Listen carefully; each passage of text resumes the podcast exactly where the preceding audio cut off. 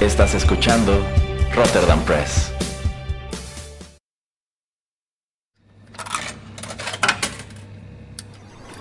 Los videojuegos han deleitado tus sentidos en la pantalla y ahora lo harán en la radio a través de su música.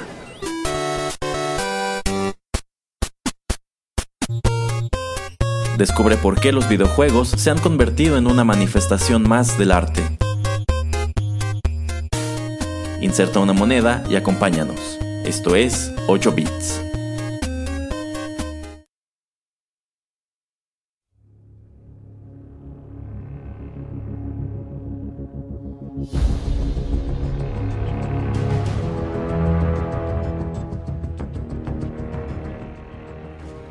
Hola amigos, ¿qué tal? Qué gusto saludarlos una vez más a través de estos micrófonos y darles la bienvenida a la emisión 93 de 8 bits, un acercamiento a los videojuegos a través de la música.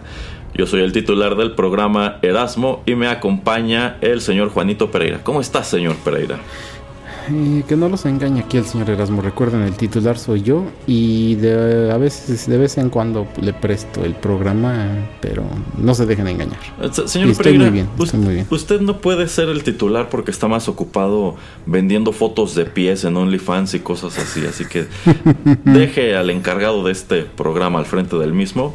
Y a ver, hoy estaremos platicando sobre un título muy interesante sobre el cual estoy seguro tendremos muchos comentarios y de hecho decidí abordarlo desde un ángulo un poquito inusual. ¿De qué estaremos platicando hoy, señor Pereira? Vamos a estar platicando del videojuego Arkham City. Así es, Batman Arkham City del año 2011. Y si les digo que en esta ocasión abordaremos este título desde otro ángulo es porque, como ustedes bien saben, la dinámica del programa es traer música de los respectivos juegos que vamos abordando. Sin embargo, este tuvo la peculiaridad de regreso en el año de su lanzamiento de contar con un disco, por así decirlo, extra de hecho se vendía aparte, pues con un número de canciones que podían o no estar relacionadas con el videojuego. Así que eso es lo que estaremos escuchando hoy.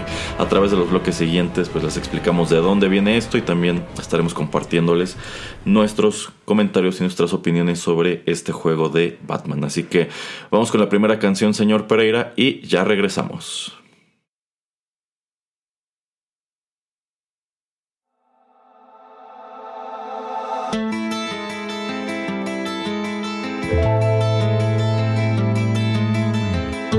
Just a dime store poet,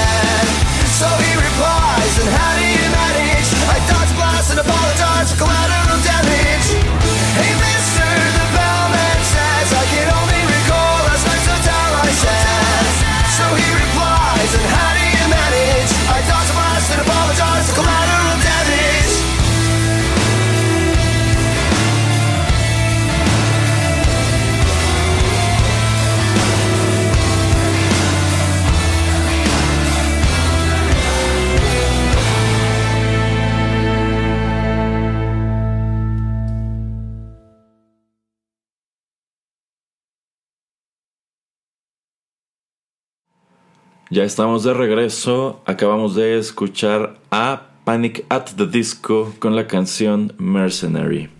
Este tema debuta en el año 2011 dentro del álbum Batman Arkham City, que fue publicado por Water Tower Music bueno, en ese mismo año que es cuando también se estrena el videojuego. Eh, ya les decía, una gran peculiaridad de este título es que, pues al momento de que sale al mercado, bueno, este es un juego que causa mucha expectativa, tomando en cuenta que su antecesor, Batman Arkham Asylum, pues fue un videojuego muy celebrado, de hecho gana numerosos premios de juego del año y pues deja a todos al pendiente de qué es lo que este desarrollador Rocksteady hará a continuación con el personaje. Y la verdad sea dicha, la campaña promocional de Arkham City fue algo muy interesante con diversos videos eh, cinemáticos de mucha calidad y pues digamos que teasers que te adelantaban a qué personajes de este mismo canon de Batman encontrarías en el juego. Y pues precisamente para capitalizar sobre todo esto, deciden poner en el mercado la música del juego en no uno sino dos discos. Uno de ellos es Batman Arkham City Original Video Game Score, que en sí reúne toda la música incidental, instrumental que se puede escuchar a lo largo del gameplay, que es eh, música escrita por Nick Arundel, un compositor en sumo desconocido, quien me parece que lo único que ha hecho ha sido musicalizar esta serie de juegos de Batman. Y por otro lado teníamos el que fue un poquito más popular, Batman Arkham City The Album, en donde lo que hicieron fue reunir un número de canciones, casi todas ellas dentro del género del rock alternativo, que podían estar ligadas, o en la mayoría de los casos no, con el juego y con el personaje de Batman. Eh, esta canción que acabamos de presentarles en sí es la primera pista del, álbum eh, y aunque en realidad Panic at the Disco no escribe la canción para el juego, de hecho ninguna de las canciones que se escuchan en el disco aparecen en el juego, pues deciden eh, incluir a la mitad de la canción un sample con la voz de Hugo Strange, quien es uno de los villanos de este, de este título. Entonces digamos que eso es como para ligarlo, aunque sea un poquito, al juego. Así que pues teníamos de regreso en el año 2011 estos productos relacionados con el juego pues para tratar de hacer un poco más de dinero y para pues atraer la atención quizá de un público más grande al mismo. Señor Pereira, ¿qué le parece esta movida de pues hacer un álbum de canciones pues aparte del juego y también qué le pareció esta canción de Pánica Tetisco? Pues es muy interesante, ¿no? Es eh, algo que no hemos visto, no habíamos visto en la escena de los videojuegos, por lo menos eh, para consolas. yo creo que antes de que saliera, no me acuerdo, creo que Vice City de Grand Theft Auto, no era tan común eh, pues escuchar melodías o canciones pues populares, por decirles de alguna manera, o creadas o hechas por artistas no específicamente pensando en un videojuego, sino pues para que salieran al público en alguno de sus álbumes. Eh, se me hace muy interesante la idea, muy, eh, pues como digo, innovadora. Tiene eso ya un poco más de 10 años que esto sucede. Eh, no recuerdo mucho haber escuchado este álbum hace tantos años. sí, después lo encuentro cuando, bueno, también visito o exploro este videojuego porque pues yo empecé visitando, viendo o jugando esta serie con Arkham Origins. Eso ya creo que en algún otro programa también ya lo explicaba, ya lo decía. Eh, pero bueno, la, mejor historia sí viene siendo los primeros dos juegos, que es Asylum y este, Arkham City. Eh, y me parece una muy excelente idea. Y también creo que, bueno, como es este Warner Brothers quien lanza este eh, soundtrack y también quien lanza el videojuego a través de Water Tower Music, pues no he revisado todos los, eh, todas las agrupaciones que aparecen en, el, en, este álbum, pero por lo menos eh, Panic at Disco trabaja o su sello discográfico es este Fueled by Ramen y ellos están en la asociación o creo que en algún punto ya son dueños los de Warner Music. Entonces es como lo que veníamos platicando también, por ejemplo, en, en, em, en, en, otros programas, por ejemplo en el de Resident Evil, en la película, donde también hay un álbum y escuchamos a muchas melodías que pues generalmente también estaban relacionadas con, con ese mismo sello discográfico o con el mismo grupo eh, pues conglomerado como le queramos llamar. Pero bueno, de todas maneras funciona. Mientras tú, tú puedas elegir música de un gran catálogo que le vaya a ir bien a, tu, a tu videojuego en este caso, o a tu película, a tu serie, etcétera, pues yo creo que es una muy buena idea. Y lo que comenta el señor Erasmo de que hayan eh, eh, elegido en, en, algunos segmentos, en algún punto, poner al eh, Doctor Strange un poco de, de su voz, pues también ata, ¿no? Ata la melodía a, a, lo que es el videojuego.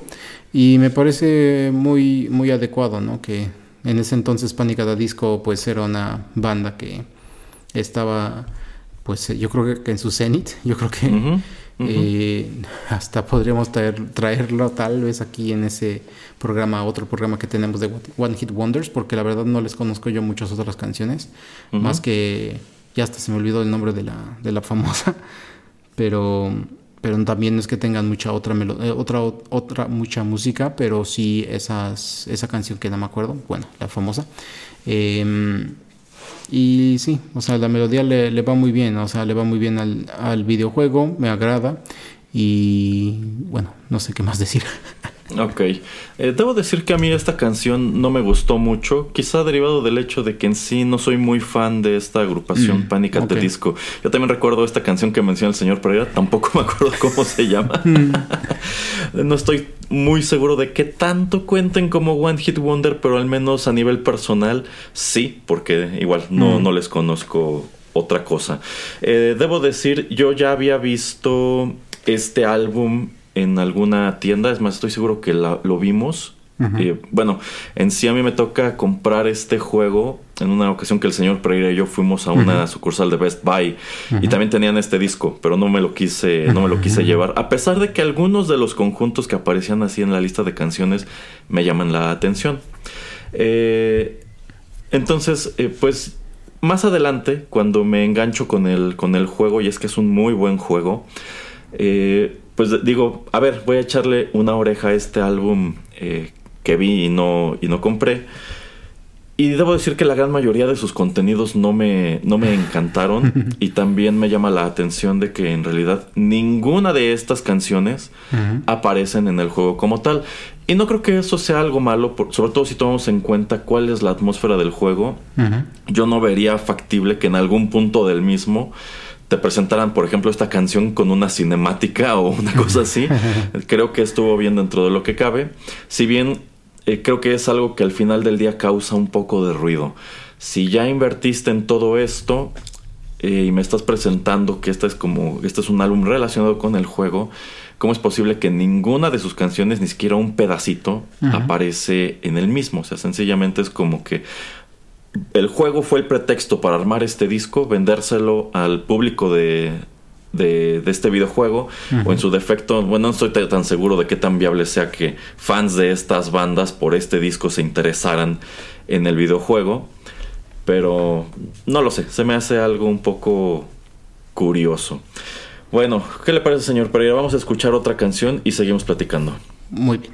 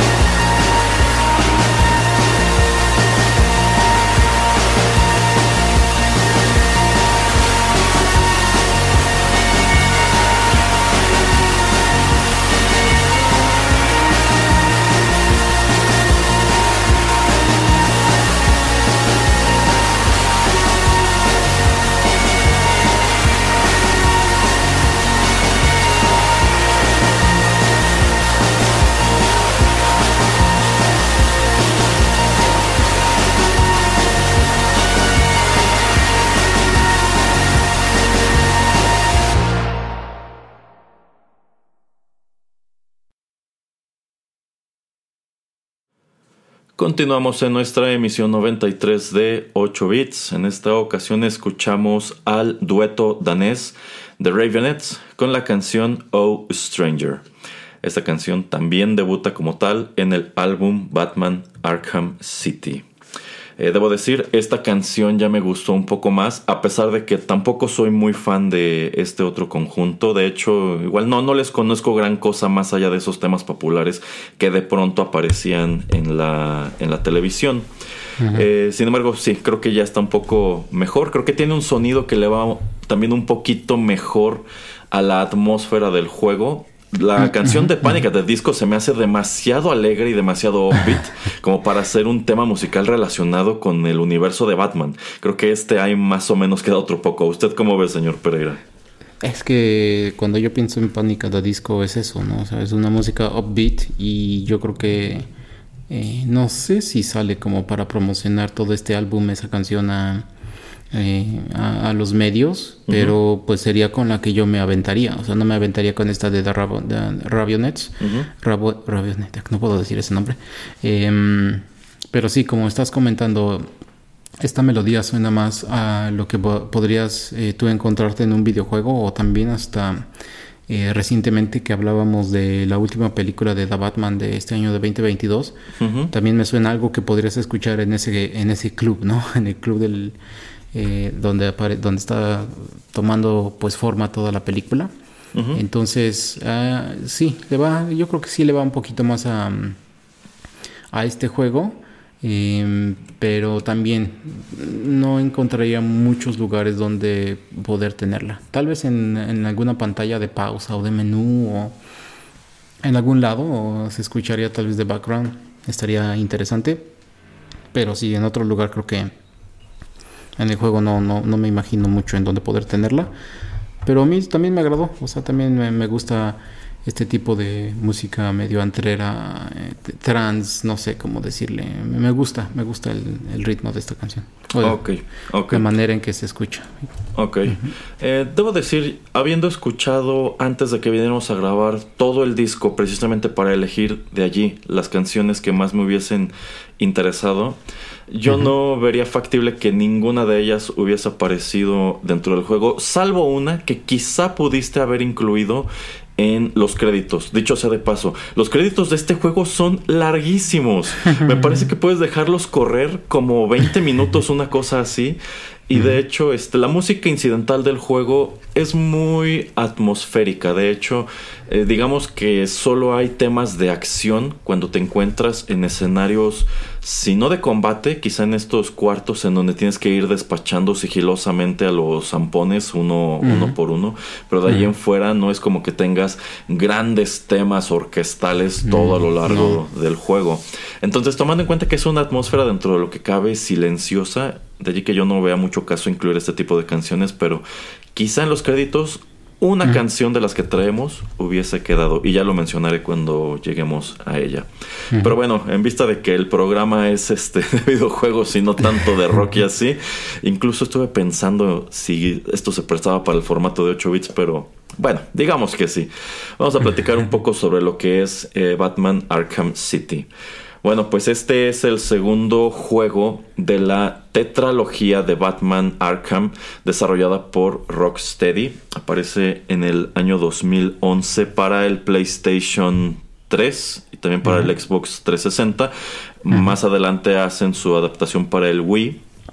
Eh, y bueno, una de las grandes bondades que tuvo su antecesor, Batman Arkham Asylum, que como les decía fue un juego muy aclamado, fue el hecho de que este, de que este juego se sentía de entrada muy cercano, casi como si fuera un spin-off de Batman The Animated Series.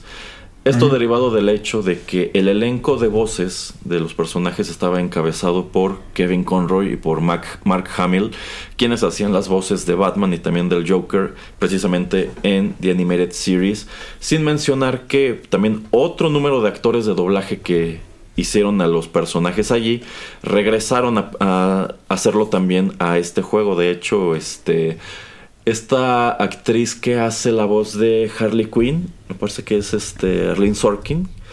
Eh, efectivamente a ella le toca debutar con la voz de Harley Quinn en The Animated Series, que es donde debuta como tal el personaje de, Harley, Quinn, Harley Quinn. Bueno, pues ella igual aparece aquí, encontramos al mismo actor que hacía a Two-Face, etcétera, etcétera. Entonces por allí yo creo que se sentía un poco como parte de ese universo sin que gráficamente tuviera que hacerlo. Al mismo tiempo se sentía como que había elementos del Batman de Christopher Nolan, que en aquel entonces igual estaba muy de moda todavía, eh, tomando en cuenta que este trataba de ser un acercamiento dentro de lo que cabe realista a Batman. Y eso sin mencionar que Arkham Asylum fue, a mi parecer, el primer videojuego de Batman en permitirte pues experimentar como tal un gameplay en sumo cercano a lo que yo creo que la mayoría de nosotros creemos que es Batman. El hecho de que pues no solamente puede llegar y despacharse un cuarto lleno de ampones a golpes, sino que tiene un montón de gadgets, gadgets y estrategias con los cuales puede hacerlo de manera eh, silenciosa e irse abriendo paso a través de cuanto obstáculo le pongan enfrente. Digamos que este Batman sí se siente, como lo dice el Joker en The Dark Knight, como una fuerza imparable. y eso a mí me encanta. Entonces, eh, en vista de que fue un juego muy bien recibido, claro que había mucha expectativa por Arkham City, que como les dije antes, empieza su campaña promocional con este disco, con estos eh, avances este, cinemáticos que tienen muchísima calidad y lo hacen ver como un juego pues incluso más rudo que, que el anterior. Eh, la historia de este juego fue escrita por Paul Dini, quien de hecho es como tal, eh, bueno, escribía como tal en The Animated Series y ha escrito algunos títulos, pues igual muy importantes dentro del canon del hombre murciélago como Math Love. Así que digamos que había muchos elementos interesantes en juego. Regresan Kevin Conroy, regresa Mark Hamill, encontramos a villanos que quizá extrañaste del juego anterior como el pingüino, Two-Face, etc. Y pues creo que el otro miembro llamativo del elenco eh, y es algo que también explotaron al momento de estar haciendo promoción es el hecho de que Stana Katic, saludos Stana, eh, pues viene a este juego a hacer la voz de, de Talia al Ghul, quien de hecho termina siendo un personaje relativamente pequeño. Este, y bueno, digamos que con todos estos ingredientes, pues ya te, preparaban y te abrían el apetito para esta nueva aventura en la cual Batman pues eh, tiene que enfrentar una historia menos lineal que la anterior en un mundo más grande que el anterior, con un juego con mucha más acción, un juego más dinámico y bueno, en general digamos que esto agarró todo lo bueno de, de Asylum y lo multiplicó pues yo diría no por dos, sino como por diez. ¿Qué le pareció este juego en su momento, señor Pereira? Em, nuevamente me pareció muy agradable, eh, pero bueno, yo lo juego en el, creo que fue un remaster que hicieron después, entonces no, yo no, pues consigo o no juego el original. Eh, sale un remaster, creo que en el 2016 con los 12 Asylum y City en un mismo paquete.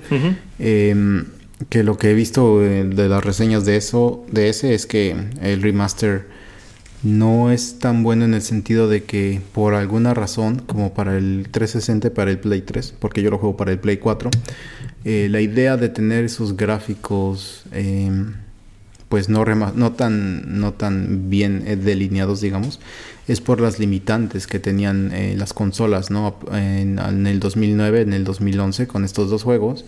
Y por eso también esto de tener pues varios lugares o de que todo tomara eh, lugar casi en, lugares muy oscuros o en la noche, etcétera, pues debido a que es más fácil, ¿no? Es así como cuando hacen el eh, lo mismo del CGI en las películas que todo pasa en la noche como para cubrir ciertas cosas también para cubrir ciertas limitantes con eh, los, las consolas y las capacidades que ellos tenían, también pues se cubren un poco así. Entonces, de hecho, bueno, yo los, lo disfruté de cualquier manera, me gustó y comparto mucho lo que dice el señor Erasmo, o sea, de, de Asylum a City vemos un incremento, o sea, vemos cómo abren el mundo, cómo hay varias secciones de Arkham City a las que podemos explorar. De hecho, eh, uno cuando pues sabe ya controlar o se vuelve maestro de hacer el gliding y, usar el hook y pues ir volando de, área en área. Casi, casi, si eres muy bueno lo puedes hacer sin tocar el suelo y pues descubrir todo el mapa eh, o no descubrirlo, pero sí, ya que visitaste todas las zonas, puedes revisitarlas sin tocar el suelo una vez. Y de hecho algo muy interesante es eso, ¿no? Que los edificios, la arquitectura y también creo que hasta el cielo cambian cada vez que vas a diferentes eh, áreas o zonas. Entonces eso también lo hace muy sencillo de que tú sepas dónde estás eh, sin la necesidad de tener que estar abriendo el mapa. Y eso también si ya eh, pues conoces un poquito más o menos algunos puntos de referencia. Y a mí me gusta eso, ¿no? Que también es uno de estos primeros juegos que yo juego que son de mundo abierto. Y también tanto Asylum y Mass City hacen esta modalidad de juego que ya dice el señor Erasmo, que tiene, es un personaje que tiene muchos gadgets y también es un personaje que al, apretar un mismo botón hace varios combos sin que tú tengas que hacer el combo, que lo hace ver muy espectacular cuando tienes que estar golpeando a malosos y eh, tocar o apretar otros botones como para esquivar, etcétera. Que por lo menos yo, después de estos dos juegos, es cuando vi que ya lo empiezan a copiar eh, otros videojuegos. Entonces yo siento que también este es un parteaguas en la modalidad de juego que tiene eh, pues varios de los juegos en tercera persona, así como en algún punto Ocarina of Time le enseña al mundo de que puedes tener un botón dinámico como para que hagan varias cosas, para saltar, para abrir, eh, para interactuar de diferentes maneras con ese botón dinámico, depende de lo que esté enfrente de ti. Yo creo que en este y de ahí muchos desarrolladores copiaron eso. Yo creo que al ver la manera en que podíamos eh, utilizar a Batman en estos videojuegos, es que otros lo vieron y bueno, yo lo veo por ejemplo en el de Mad Max que sale ese juego, también lo veo en, los últimos juegos de Spider-Man.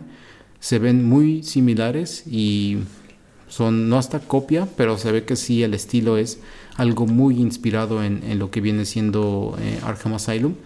Y me gusta, ¿no? O sea, que tienes a muchísimos eh, malosos de diferentes maneras, a varios jefes, y que, pues, obviamente tú vas teniendo mejoras, mejorías, vas descubriendo nuevas habilidades, pero también te vas encontrando a malosos que también eh, pues empiezan a ser entre comillas más inteligentes o más difíciles de golpear, que traen sus escudos que son más grandes, eh, que tienes que eh, pues encarar de diferentes formas, ¿no? Entonces eso también lo hace divertido y no solamente que te avientes en medio de 30 de estos goons, de estos malosos y pues nada más estés apretando dos, tres botones hasta que te deshagas de todos. Entonces eso también lo hace muy chido y bueno, tiene infinidad de cosas que uno puede encontrar, explorar, etcétera y y también se me hace una muy, bueno, ya para acabar porque es mucho, eh, se me hace una muy buena conclusión a lo que empieza Asylum con, en términos de la historia, ¿no? Entonces eso me agrada y me agrada también lo que dice el señor Erasmo de que se siente como un tipo de secuela espiritual a lo que fue la The Animated Series por todas las voces. Exacto, exacto. Coincido con un montón de cosas que menciona el señor Pereira. Mm, debo decir que en sí a mí me toca adentrarme a esta serie de juegos precisamente con Arkham City. Había oído hablar antes de Asylum, pero la verdad es que nunca me animé a, comprarlo. Y precisamente un, algo que a mí me, pega mucho como jugador cuando pues este juego me encanta y decido ir a comprar Asylum y de hecho también tengo esta otra este otro remaster que menciona el señor Perea donde vienen los dos juegos con gráficas mejoradas más que nada para acercar las gráficas un poquito a lo que fue posteriormente Arkham Knight que ya llega con este con pues un estilo gráfico distinto. Es un juego al que ya le toca debutar en consola de siguiente generación. Cuando yo, cuando yo juego Asylum, después de haber este, pues, eh, explotado casi todo lo de, lo de Arkham City, para mí es un poco anticlimático tomando en cuenta que ese es un juego más lento, es un juego considerablemente más lineal, o sea, constantemente te está diciendo a dónde tienes que ir y qué tienes que hacer. Y por ejemplo, esta cuestión que menciona el señor Pereira de que el vuelo es una parte crucial de Arkham City. En realidad en Asylum no vuelas prácticamente para nada porque casi toda la acción pues es en interiores Solamente hay una que otra sección en donde estás afuera, pero pues tomando en cuenta cómo es la dinámica de este juego, del primero, pues no, no necesitas volar tanto. Eh, Batman es considerablemente más lento en el primer juego, en este las, las peleas son mucho más dinámicas. Por ejemplo, si ya sabes pelear bien en Arkham City y te regresas a Asylum, esas peleas se te hacen muy fáciles porque de entrada eh, digamos que los, los enemigos no se te pueden amontonar tanto, o sea, no te pueden atacar, te atacan de uno en uno. Aquí en Arkham City como que pensaron más y dijeron, pues estos, estos enemigos están llegando en grupo y vamos a meterle esta cuestión un poco más realista eh, de que pueden atacar pues más de uno a la vez, ¿no? O sea, no, no están esperando que sea su turno. y de allí que de pronto también tú como, como personaje tienes estos counters muy espectaculares de que si te están llegando por tres lados, pues Batman como puede se las apaña para frenar tres golpes y, y regresárselos, ¿no? Entonces por ese lado eh, el combate es mucho más espectacular y yo creo que en general si te encontrabas en esta misma situación de que jugabas primero City y después Asylum te parecía un juego considerablemente más fácil y pues anticlimático por todas estas cuestiones que acabo de mencionar. Vamos con otra canción señor Pereira y seguimos platicando.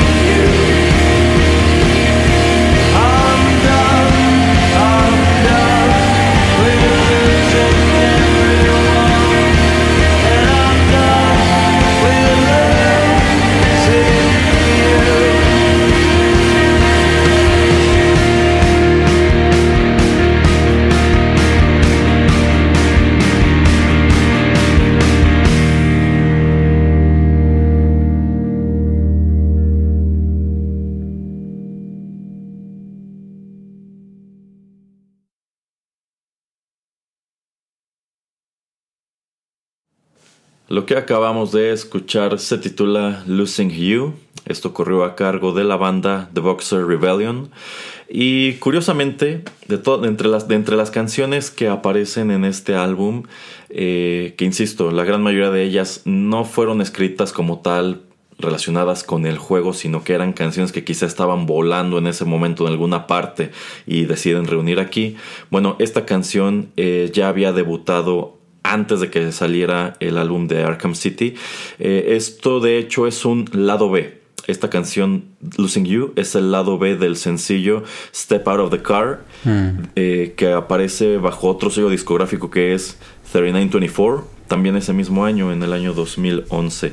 Eh, debo decir, al igual que esta canción anterior de The Ravionets, esta canción me gustó y de hecho me gustó mucho.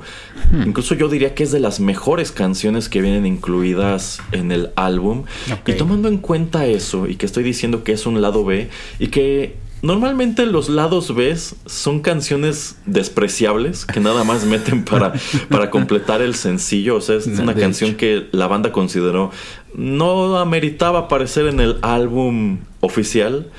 Debo decir, si yo hubiese estado a cargo de la representación de esta banda en su momento, quizá yo les hubiera dicho, yo creo que esta canción vale la pena que la incluyas en el álbum, no veo por qué dejarla ahí escondidita como abajo del tapete, ¿no? En el, en el lado B de este otro, de este otro sencillo.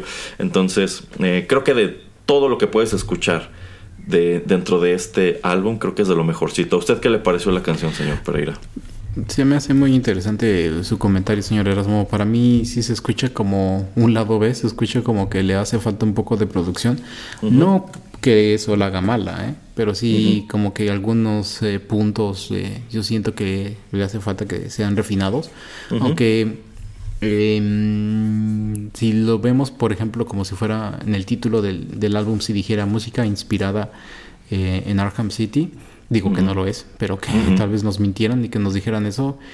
Sí, yo diría que sí, por que podrías poner de excusa que algunos de los villanos como no sé Joker o cualquiera de alguno algún otro que puedas tener en mente y decir que es crudo o que no es refinado o que todo es así como eh, rasposo etcétera no pero bueno es un rock eh, bastante interesante el que estos eh, chicos pues eh, realizan. La verdad casi no, no conozco nada de ellos. Pero sí, se me hace una canción muy, muy rockerita. Em, no se me hace algo así como que eh, sobresalga sobre pues otras bandas que tal vez escucho que tienen un tipo de sonido alternativo más o menos como el de esta melodía pero nuevamente o sea creo que le va bien al álbum creo que sí es una de las cosas mejores que están aquí presentes eh, y sí, eso. O sea, para mí sí se escucha un poquito B, pero de todas maneras, por eso, no, no por eso creo que no le vaya bien a este álbum eh, que es dedicado o que tratan de atarlo a Arkham City. Bueno, bueno, sí, sí, la verdad yo tampoco conozco gran cosa de The Boxer Rebellion ubico dos, tres canciones. Eh, y pues tienen un sonido bastante homogéneo. O sea, esta canción totalmente se escucha como algo, como algo suyo, pero insisto, a mí, a mí sí me gustó bastante. No, no, no me parecería que fuera precisamente eso, un lado B. En fin, eh, regresando a Arkham City, en este bloque quiero que comentemos un poquito de lo que es la historia del juego. Este es un juego enorme y que de hecho tiene no una, sino tiene muchas historias que se están contando al mismo tiempo.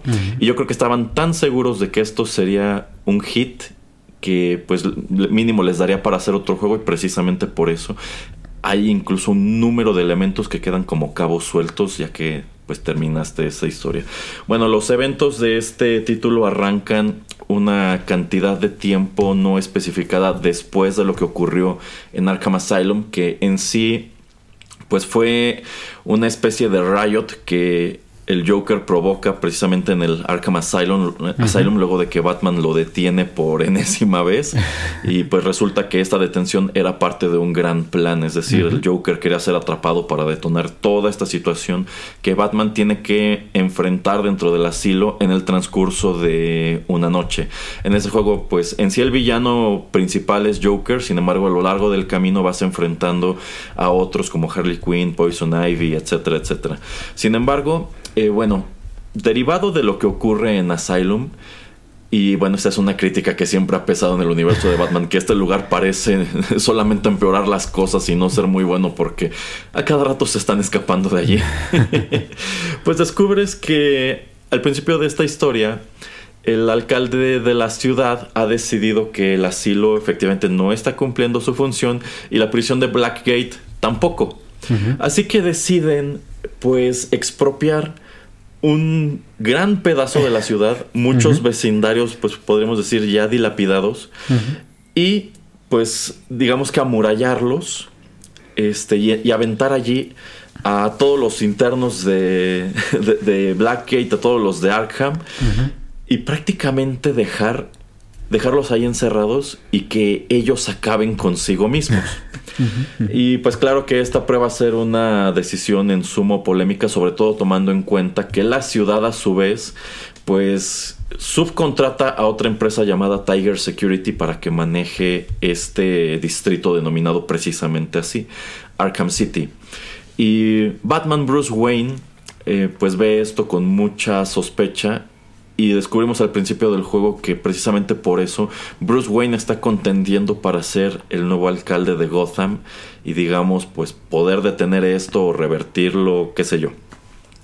Eh, sin embargo, eh, Bruce Wayne es detenido, es internado en Arkham City y al interior descubre que quien está detrás de toda esta operación es precisamente eh, Hugo Strange y que aquí dentro pues está, está ocurriendo una suerte de guerra civil entre pandillas, una guerra pues que está encabezada por eh, los grupos criminales del pingüino, de Two-Face, eh, del Joker, también Aquí sigue suelto el Riddler, a quien de hecho enfrentas indirectamente en el juego anterior. Aquí ya lo puedes ver como tal y termina siendo un personaje crucial dentro de esta historia, si bien también es uno de los elementos más odiados de este juego. este, y bueno, digamos que Batman ah, acompañado, bueno, tienes asistiéndote de manera remota a Oracle, igual que en Asylum. Aquí también ya puedes ver a Robin, que en, esta continuidad es eh, Tim Drake y también este, con apariciones fugaces de Catwoman y de Talia al Ghul, pues tiene que abrirse paso a través de todo esto. Eh, pues al mismo tiempo, él sospecha que la mano del Joker podría estar detrás de estos acontecimientos de Arkham City de alguna manera. Eh, a nivel historia, ¿qué le parece esto como continuación de Asylum, señor Pereira? Me gusta porque pues retoma, ¿no? O sea, esta excusa que tiene Joker de entrar a Asylum para conseguir esta fórmula Titan. Em, me gusta cómo lo atan. Eh, no sé qué tanto vayamos a entrar a spoilers de, de, un juego que tiene casi 10 años, más de 10 años.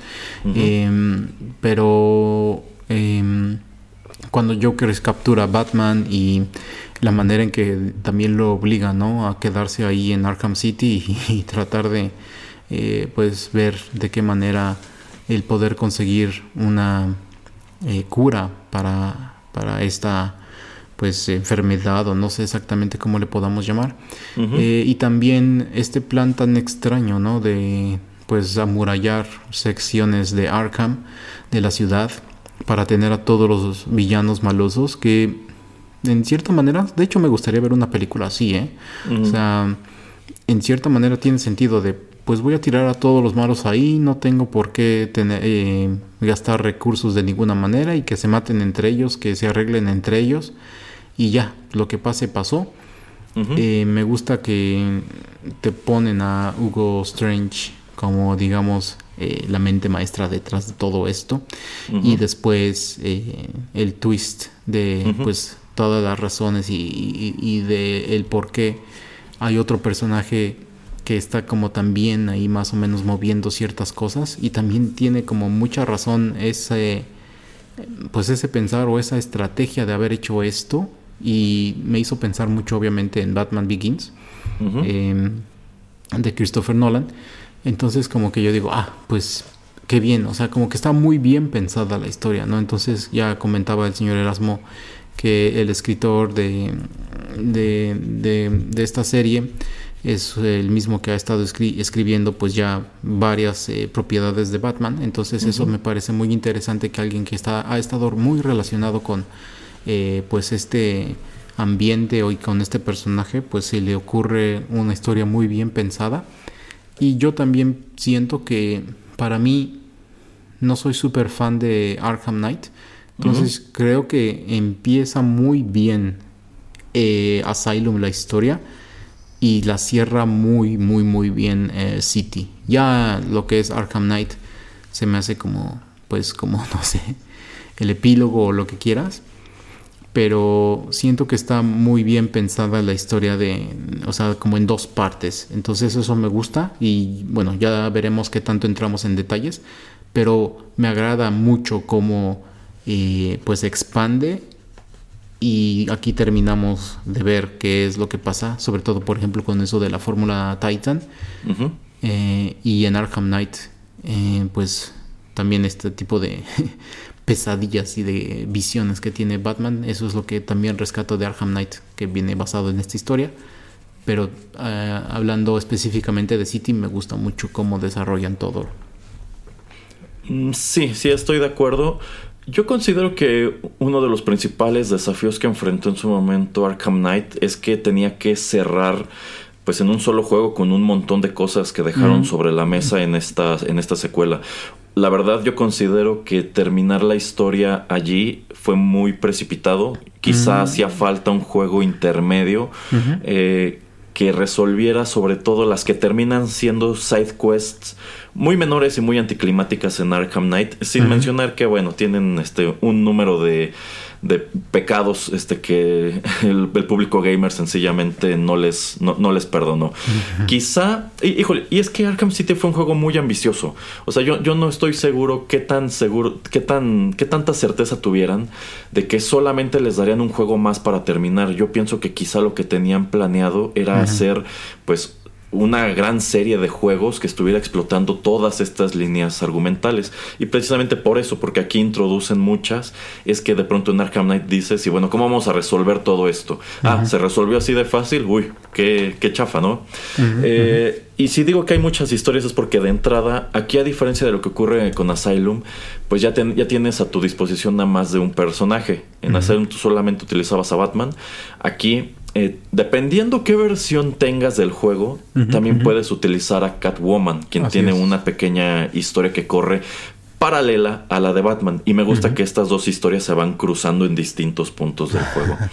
Em, y sin mencionar que también eh, tienes ah, eh, una expansión que aparece posteriormente que viene, digamos, a ser con una suerte de epílogo de qué ocurre después del final tan dramático del juego principal, en donde pues regresas ya no solamente como Batman, sino también como Robin a enfrentar una vez más a Harley Quinn, que de hecho yo creo que es una expansión muy interesante y me gusta que esta cuestión de expandir la historia se retoma en Arkham Origins, que después tienes otro eh, episodio extra que tiene que ver con Mr. Freeze.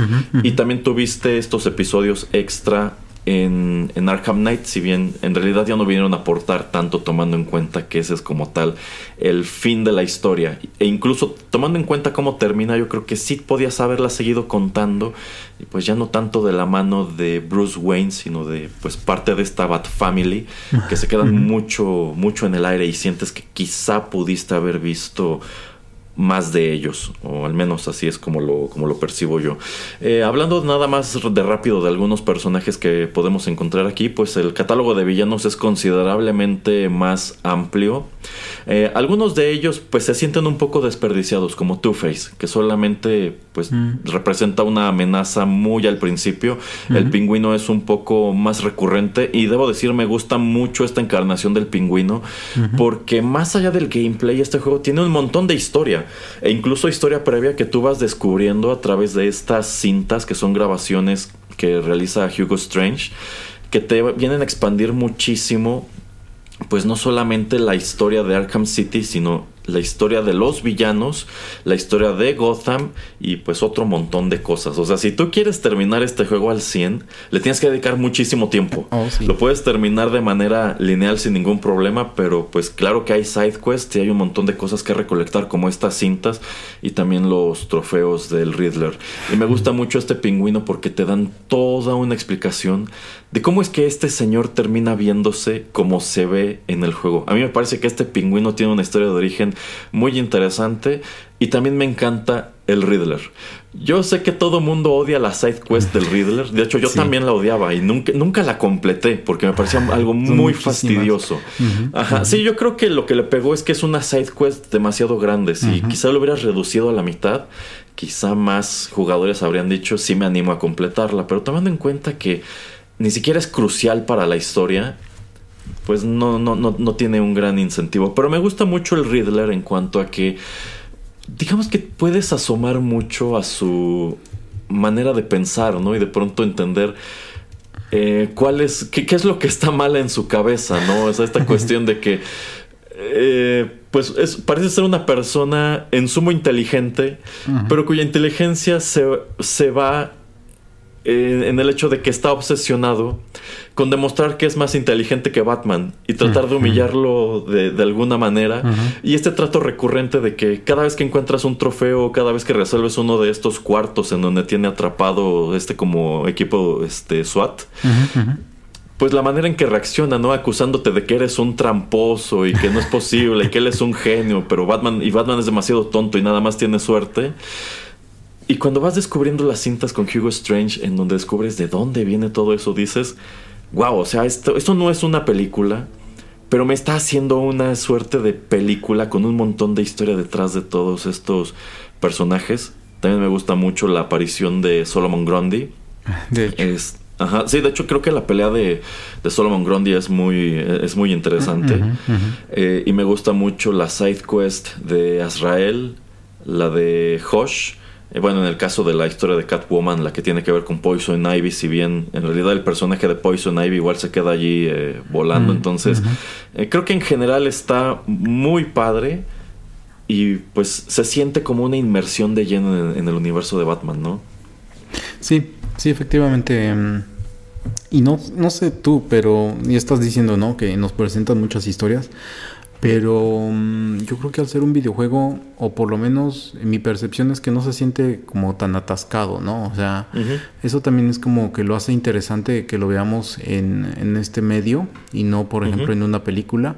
Eh, yo creo que en una película eh, dirías, no, tú estás loco, ¿por qué tienes a tantos personajes? ¿Por qué me presentas tantas historias? ¿Por qué tengo que ver esto desde el punto de vista de Catwoman? Porque eh, quiero escuchar todas estas cintas que deja Hugo Strange, etcétera. Pero yo creo que el formato y la manera en que uno puede dedicar el tiempo que uno quiera a seguir todas estas historias, estas side quests, o solamente ir eh, por lo lineal pues es lo que lo enriquece y también depende pues la manera en que te quieras eh, envolver, ¿no? Entonces eso me gusta mucho también de- del formato y por otra vez, o sea, no siento que esté tan atascado de, de personajes, solamente creo que está atascado de acertijos de Riddler, pero por, por lo demás, eh, creo que es un juego muy bien realizado en ese otro sentido, o sea, aunque haya cosas que tal vez quedan al aire, como ya comentas, eh, me sigue gustando que pues eh, le lo- para mí lo enriquece más que causarle algún tipo de daño. Eh, sí, sí, sin lugar a dudas podría haberse sentido como una experiencia muy atascada, pero no, en realidad lo hace muy entretenido, le da muchísima riqueza. Creo que es algo que sobre todo Arkham Origins posteriormente sabe explotar muy bien. y, de- y quizá ya al final Arkham Knight no tanto. Y si no te gustó el Riddler en Arkham City, yo creo que te gusta todavía menos en Arkham Knight porque Oh, sí. si decimos que la side quest es enorme aquí, pues la hicieron todavía más grande y Oh, sí. necesariamente grande en ese otro juego y el hecho de que allí sí sea requisito para terminar como tal con la historia del juego me parece terrible. De hecho, eh, yo, yo creo que podría sin bronca sondear y quizá 7 de 10 personas que jugaron Arkham Knight te dijeron, ya no me interesó desbloquear el final porque el requisito era precisamente eso y pues qué ganas de estar allí rompiéndote la cabeza horas y horas y horas nada más para encontrar esto que al final del día tampoco tiene ninguna utilidad. O sea, en el juego no te van recompensando con nada realmente por juntar estas cosas. Así que tu único incentivo es hacerlo como por decir lo conseguí y ya. Bueno, vamos con nuestra última canción del programa, señor Pereira, y regresamos con nuestros últimos comentarios. Muy bien.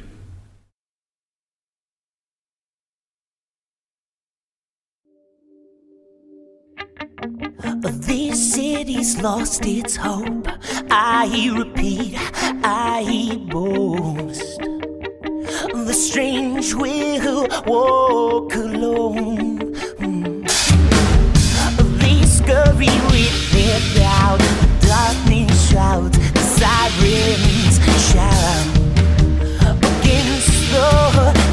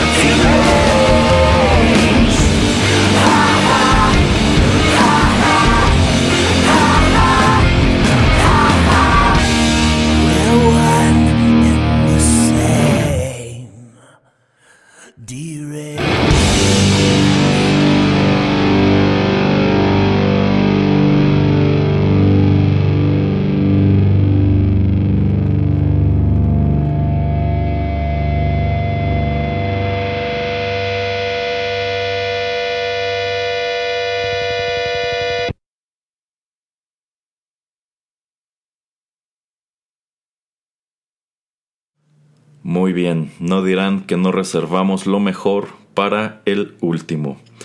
Acabamos de escuchar a Coheed and Cambria con la canción Deranged. A diferencia de todo lo que les presentamos antes, esta canción sí fue escrita como tal para este videojuego. Y antes les dije, yo considero que hay en este disco una canción que mínimo hubiese ameritado aparecer en los créditos. Yo considero que es esta, tomando en cuenta eso, que esta sí tiene una relación directa con el juego. Me gusta mucho su sonido, de hecho yo creo que el sonido sí es considerablemente más cercano a todo lo que ves a lo largo de Arkham City. Sin mencionar que como tal la letra pues está igual muy muy relacionada si no tanto con la historia del juego, sí con su final. Así que si a mí me dijeras que terminando la historia principal de Arkham City, al correr los créditos, valía la pena poner esta canción, yo te diría totalmente. Yo creo que habría sido terminar el juego, incluso con, más fuerza de la que termina. Eh, bueno, esta banda, para quien no lo sepa, Coheed and Cambria es. Esta sí es muy cercana, podríamos decir, al mundo del cómic, porque en sí pues a lo largo de algunas de sus canciones ellos cuentan una historia que pues es como una historia de cómic. Digamos que esta banda tiene discos conceptuales. Eh, es una banda cuyos integrantes pues, les gusta como tal el, el cómic. Así que yo considero que en su momento fue una gran decisión que se acercaran a ellos. Y lo que ellos dan como resultado me parece muy interesante. Tomando en cuenta que esta canción que acabamos de escuchar, pues en realidad es interpretada como desde la perspectiva de Joker quien termina siendo un personaje crucial para este juego. Me gusta que no lo es tanto directamente, o sea, sí es una presencia constante, si tienes que pelear con sus minions, en algún punto de la historia tienes que pelear como tal con él. Sin embargo, tú tienes muchas otras cosas que enfrentar antes de, ahora sí, como que Batman diga, bueno, ya resolví todas estas cuestiones, nada más me queda lidiar con el Joker. Y lo que ocurre al final de este juego a mí me parece maravilloso en cuanto a que es un riesgo que rara vez quieren tomar dentro del legendario de Batman. Y digamos que todos los twists que vienen de la mano con esto me parecen padrísimos. Yo creo que esta historia cierra con muchísima fuerza. Tanto así que si nunca hubiera salido Origins y nunca hubiera salido Arkham Knight, no te quedan a deber prácticamente nada. O sea, cierra, cierra muy padre. Es que, es que es por eso que siento que... Mm, eh, Tal vez a grosso modo pensaron en la historia de Asylum como dos partes y City por el cierre de el final de, de como cierran Arkham City, yo creo que por eso, o por lo menos en mi percepción, es como lo vi, ¿no? O sea, bueno, si nos dan chance como para sacar un tercer juego, vamos a hablar de esto, y si nos dan chance para un cuarto, vamos a, a, seguir hablando de esta otra cosa. Eh, quisieron tomar más tiempo para que saliera Arkham Knight, entonces por eso pues mandan a Montreal a que salga Origins, como para desviar un poco o para que no siga linealmente la historia. Y sí, es eh, algo muy interesante, ¿no? Bueno, ya. Eh, quien llegó aquí, quien quiere spoilers, pues eh, sigue aquí. Y si no, pues sigan disfrutando los contenidos de Rotterdam Press. Pero que Ra's al Ghul haya sido el maestro detrás de todo esto y que haya puesto a Hugo Strange o convencido a Hugo Strange de que pues sea él el, que ponga la cara, ¿no? Pero eh, ya después de que Ra's al Ghul diga, no, pues es que tengo concentrados a todos los malosos en un lugar, me voy a deshacer de todos y ya después de esto pues creo que puedo tener una ciudad ya sin malicia, ya algo, un nuevo renacer y pues yo creo que la gente que quisiera causar mal eh, se atendería a las consecuencias. Eh, entonces, eh, yo por eso me gusta ese tipo de villanos, ¿no? Que puedes hasta darles la razón hasta algún, hasta algún punto. Y eso es, eso es muy, muy interesante, muy entretenido. Em, y ya después esto de continuar como dices con el Joker porque pues le inyecta eh, esta fórmula Titan a, Batman y la amenaza de que va a esparcir esta fórmula o este virus como le queramos llamar en la población y de que él tiene que ir y buscar eh, pues una una un cura antídoto. ajá un antídoto una cura eh, pues esto también lo hace muy muy interesante el que él lo consiga y de que él piense no o se detenga por un segundo para decir, bueno, ya me, me metí un poco del antídoto y pues estoy viendo que el Joker se está muriendo de esto y te dejan entrever que sí, ¿no? Y también él lo dice, ¿no? O sea, por más loco que él estuviera, de todas maneras yo sí lo hubiera ayudado para que él no eh, sucumbiera por ah, con ese virus, con esa fórmula. Y el twist también, ¿no? De tener, digamos, dos Jokers. Y esto tan cine- cinematográfico, el hacerlo de que muera una vez, eh, que, llegue, que llegue este Tala. Y bueno, y la siguiente, la siguiente vez que, que muere Joker, sí, es algo muy interesante, muy raro.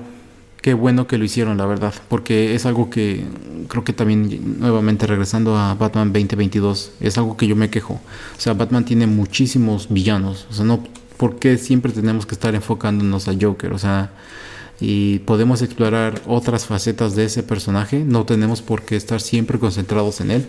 Y por lo menos de las cosas que yo celebro en Arkham Knight es que no sea Joker el villano principal, ¿no? O sea, también lo tenemos presente de ciertas otras maneras, pero no es el personaje o el villano principal. Así también como aquí en City, pero de todas maneras como que eh, muchas de las cosas que tiene que hacer Batman en Arkham City pues son debido a lo que eh, le inyecta Joker a. Batman. Sí, de hecho, digamos que a lo largo de esta aventura Batman está envenenado, así que lo que parte de su incentivo para encontrar esta cura, de hecho, ese arco de Mr. Freeze igual me parece muy padre y la pelea de jefe de Mr. Freeze es sin bronca la más difícil de todo el juego porque ese, como bien señaló el señor Pereira, es un villano inteligente que dice que como que poco a poco va neutralizando los recursos de Batman. Ah, bueno, Batman puede atacarme por acá, pues me voy a encargar de pues irlo, irlo acorralando, ¿no? Entonces es, es, es un gran, es un gran momento. Eh, sí, digamos que Joker a lo largo de este juego, uno es un gran misterio, porque efectivamente está enfermo, pero hay partes en donde ya no está enfermo y realmente no, tú no terminas de entender cómo funciona o qué es lo que está pasando con él hasta el final. Así que yo considero que es una revelación padrísima. También esta cuestión que ya mencionó usted de Ra's al. Eh, de hecho, yo esperaba que en Arkham Knight pues abordaran un poco más de Ra's al Ghul tomando en cuenta que pues este es un villano que puedes hacer súper recurrente tomando en cuenta cómo funciona y a pesar de que aquí como tal lo ves morir, el hecho de que llegado a cierto punto, como que ya desapareció, dices, claro, claro que tiene que regresar en la, en la secuela. Y pues el juego concluye con pues este, este momento en el cual eh, pues resulta incluso desgarrador para Batman, ¿no? O sea que él efectivamente estaba dispuesto a salvar a Joker, pero él termina por ocasionar su propia, su propia muerte, ¿no? Porque antes que dejarse ayudar, él pues como que no puede pelear contra esta cuestión de estar atacando constantemente a Batman y demás. Y pues termina siendo como que su último, su último mal chiste, ¿no? Entonces, eh, me gusta que sobre todo la canción es- va muy de la mano con, con ese final, ¿no? Que es como una, una suerte de último pensamiento del, del Joker, ¿no? O sea, yo ya no estoy aquí, pero a pesar de eso nunca me vas a olvidar, ¿no? Porque soy lo que te da, te da sentido. La verdad, yo no esperaba que el personaje regresara para nada a, a Arkham Knight. Y creo que. Ok, sí lo supieron manejar bien dentro de lo que cabe. Eh, pero incluso si hubieras eliminado por completo todo lo relacionado con el Joker en ese otro juego, creo que habrías tenido un interesante epílogo a todo lo que, a todo lo que ya viste aquí. Eh, quizá incluso me hubiese gustado que tuviera mucho que ver precisamente esa ausencia de Joker, pero como te revela Gordon al principio de, de Arkham Knight, en realidad pues su desaparición, el hecho de que ya no hay un Joker en Gotham, incluso parece no hacer ninguna, ninguna diferencia. Me gusta que esto permite que tengan más protagonismo otros villanos en ese, en ese juego, pero pues bueno, creo que deciden terminar muy fuerte, muy interesante y pues creo que sobre todo tomando en cuenta eso, todos nos quedamos al filo del asiento pensando, es que esta historia, ¿cómo, cómo va a continuar? Y sobre la manera en, con- en que continuó, creo que ya estaremos platicando otro día, señor Pereira. ¿Algo más que quiera comentar usted sobre este juego, personajes, algo que no le haya gustado, qué sé yo? Mm, bueno, Riddler Riddler.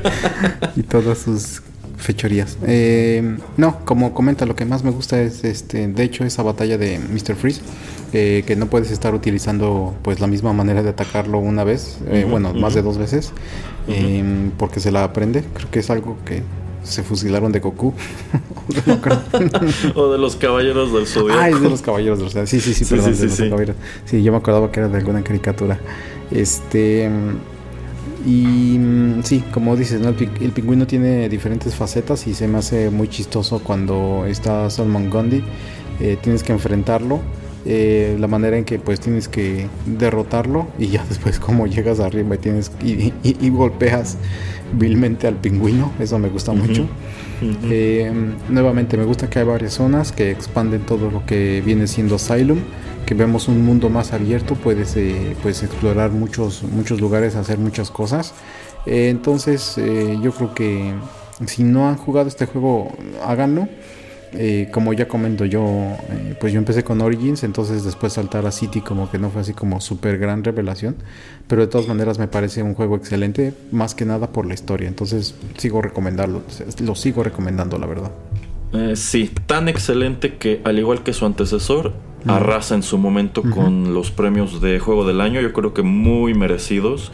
Eh, efectivamente supo expandir padrísimo eh, sobre todo lo que tuvo el anterior y siento que eso precisamente es lo que vino a dificultar muchísimo la existencia tanto de Origins como de Arkham Knight. Este juego dejó la barra demasiado alta, estaba muy muy difícil que lograran eh, superarlo y sobre todo que, bueno, Origins como precuela no tiene tantas broncas, pero Arkham Knight que tenía que ponerle punto final a tantas cosas, a tantos misterios, a tantas líneas argumentales, pues sí, sí se entiende por qué de pronto había diversos tropiezos y se entiende por qué pues sobre ese juego pesan un buen número de críticas, si bien también hay otras tantas que ni siquiera tienen tanto que ver con la historia o con el gameplay.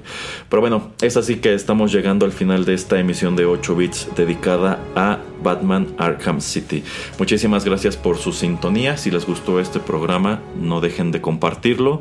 Señor Pereira, recuérdele a nuestros escuchas en dónde nos encuentran. En cualquier aplicación eh, que, ustedes, utilicen para pues descargar, escuchar podcast en eh, su dispositivo móvil, en su computadora, eh, también nos encuentran en Spotify, en eh, Castbox, iBox, en todas las boxes, en Tuning Radio y en SoundCloud.com y ahí encuentran en el archivo pues todo todo lo que hemos grabado, así es que tienen otros 92 8 bits que escuchar, así es que si no lo han hecho, háganlo. Sí, y todos producidos por Erasmo, no por el señor Pereira.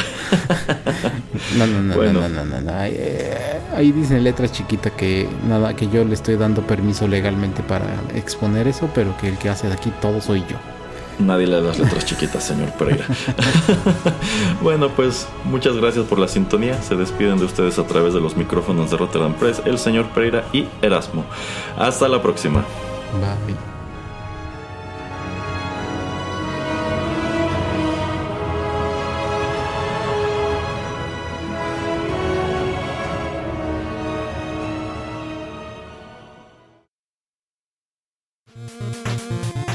El tiempo se ha agotado, pero te esperamos la próxima semana en una emisión más de 8 Bits, un programa de Rotterdam Press.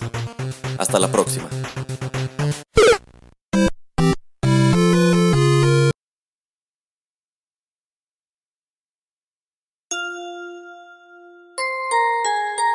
Estás escuchando Rotterdam Press.